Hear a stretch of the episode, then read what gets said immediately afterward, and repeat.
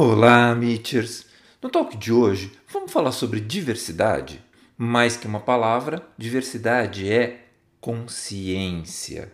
Eu sou o Dr. César Isaac e você está no Amitié Talks, o podcast da Clínica Amitié. Segundo o dicionário, diversidade é substantivo feminino que caracteriza aquilo que é diverso, que tem multiplicidade. Ou seja, tudo aquilo que apresenta pluralidade e que não é homogêneo. Essa definição parece também descrever a nós, seres humanos, porque somos diversos em todos os aspectos possíveis.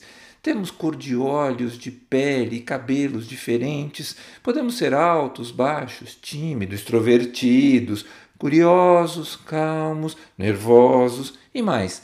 Temos uma infinidade de características, algumas imutáveis, outras que podem ser moldadas ou influenciadas pelo ambiente cultural e social em que a gente vive.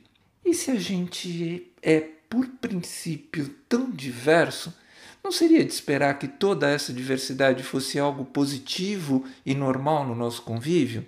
Mas a gente sabe muito bem que não é assim que acontece. Historicamente, nós escolhemos viver em sociedade porque torna a vida mais fácil. Um grupo planta, um grupo caça, um grupo garante a moradia e outro segurança. Porém, alguns grupos sociais foram dominando e, ao longo do tempo, impondo seu modo de pensar, suas normas, valores e crenças. Essas normas, que são transmitidas de geração em geração, criam um senso de pertencimento em quem as segue. Porém, aqueles que não condizem com os padrões vigentes sofrem uma pressão social para se encaixar nesses padrões e, quando não conseguem, acabam sendo levados direta ou indiretamente à marginalidade. Esses grupos marginalizados são considerados minorias, mesmo que não estejam em menor quantidade numérica. Esse termo se refere às relações de tentativa de dominação de um grupo sobre outros. Olha só, no Brasil, o exemplo mais gritante é a nossa população, que é composta por 56% de pretos e pardos e 58% de mulheres, mas quem domina e dita as regras são os homens, e homens brancos. Isso cria uma distorção de representatividade em cargos de comando, tanto na vida pública quanto na vida profissional, premiando a classe dominante de homens brancos e penitenciando as demais classes subjugadas. Se a diversidade não for reconhecida, surge o preconceito. Esses grupos não dominantes passam a ser pré-julgados como nocivos ou incapazes e são tratados de forma hostil. Isso gera discriminação. É aí que entra a importância de se discutir a diversidade, porque ela é a única forma de reverter a maneira totalmente diferente com que as pessoas são tratadas dentro dessa sociedade. Para combater o comportamento sectarista da sociedade, a diversidade vem ganhando um sentido de inclusão. Uma inclusão que, acima de tudo, garanta a equiparação de oportunidades entre as pessoas. Equiparação essa que, para acontecer, a gente precisa romper com estruturas sociais que impedem ou dificultam determinados indivíduos ou grupos a terem acesso a certos espaços por puro preconceito da sociedade.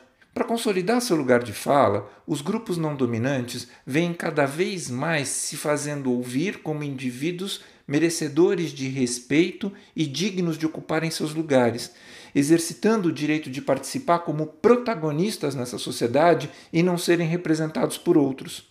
Nesse sentido, a internet tem sim possibilitado novos movimentos sociais e redes de debate pelas quais seus discursos na busca por legitimidade estão sendo difundidos, produzindo informações e exercendo influência na construção da cena política, econômica e social. Mas, infelizmente, a mesma internet também serve ao grupo dominante na expressão do seu ódio e preconceito. Não devia ser assim.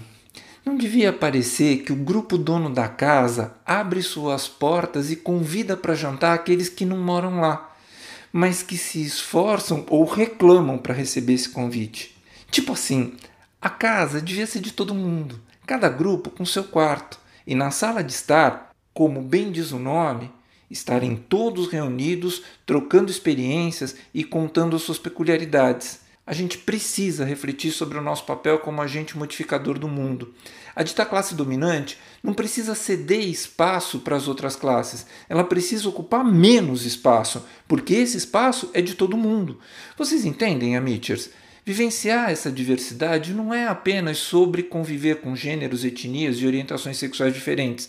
É também entender que existem outras ideias, culturas e contextos de vida diferentes das suas e que devem ser respeitadas, compreendidas e, a partir desse lugar, aprendidas e eventualmente incorporadas. Não é sobre, ok, você tem direito à sua vida, mas ela não me interessa. É muito mais sobre me deixa conhecer sua vida, porque é provável que eu incorpore alguma coisa na minha. E aproveitando que a gente está aqui, eu vou te contar um pouco da minha vida também. Pode ser que isso te ajude. E nesse mundo em constante evolução que a gente vive, as pessoas têm de ser cada vez mais encorajadas a serem realmente quem desejam ser e terem a liberdade de se expressar. Algumas empresas já descobriram que a diversidade fortalece a competitividade e aumenta a lucratividade. Além disso, as organizações que investem em diversidade são mais inovadoras e se adaptam mais rapidamente às mudanças de mercado. Afinal, ser diferente é o diferencial competitivo no mundo atual. Mas enquanto existe este poço profundo de desigualdade social, o que, a gente pode fazer? Bom, é fundamental ressignificar o conceito de normal. Ser diferente é o novo normal. A diversidade está em todos os lugares e em todos os momentos, e é através dela que a sociedade se molda. A gente precisa educar gerações futuras para fazer parte dessa diversidade. As crianças aprendem com exemplos. Portanto, a gente deve agir com respeito e compreensão com aquilo que é diferente do nosso cotidiano.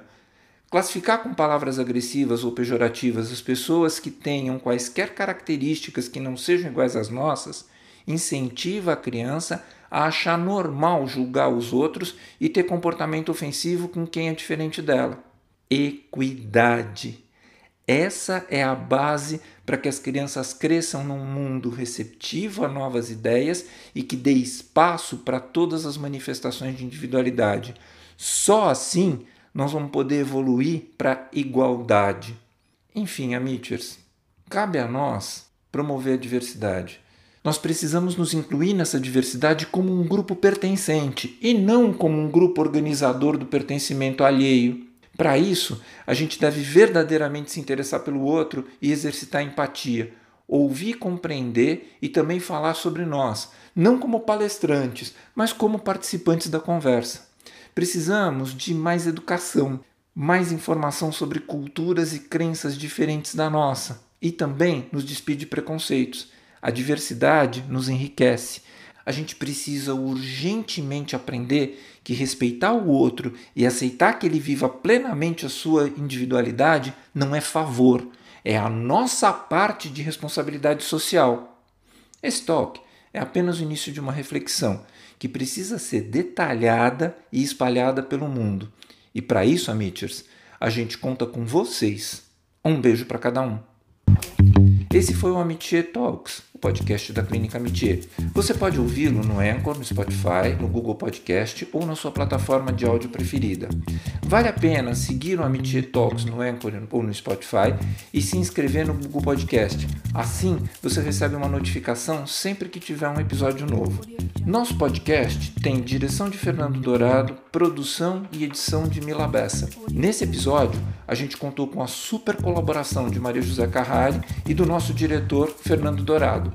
Se você quiser comentar, fazer sugestões ou participar dos nossos talks, entre em contato com a gente pelas nossas redes sociais. Eu sou o Dr. César Isaac e fico por aqui até o nosso próximo encontro.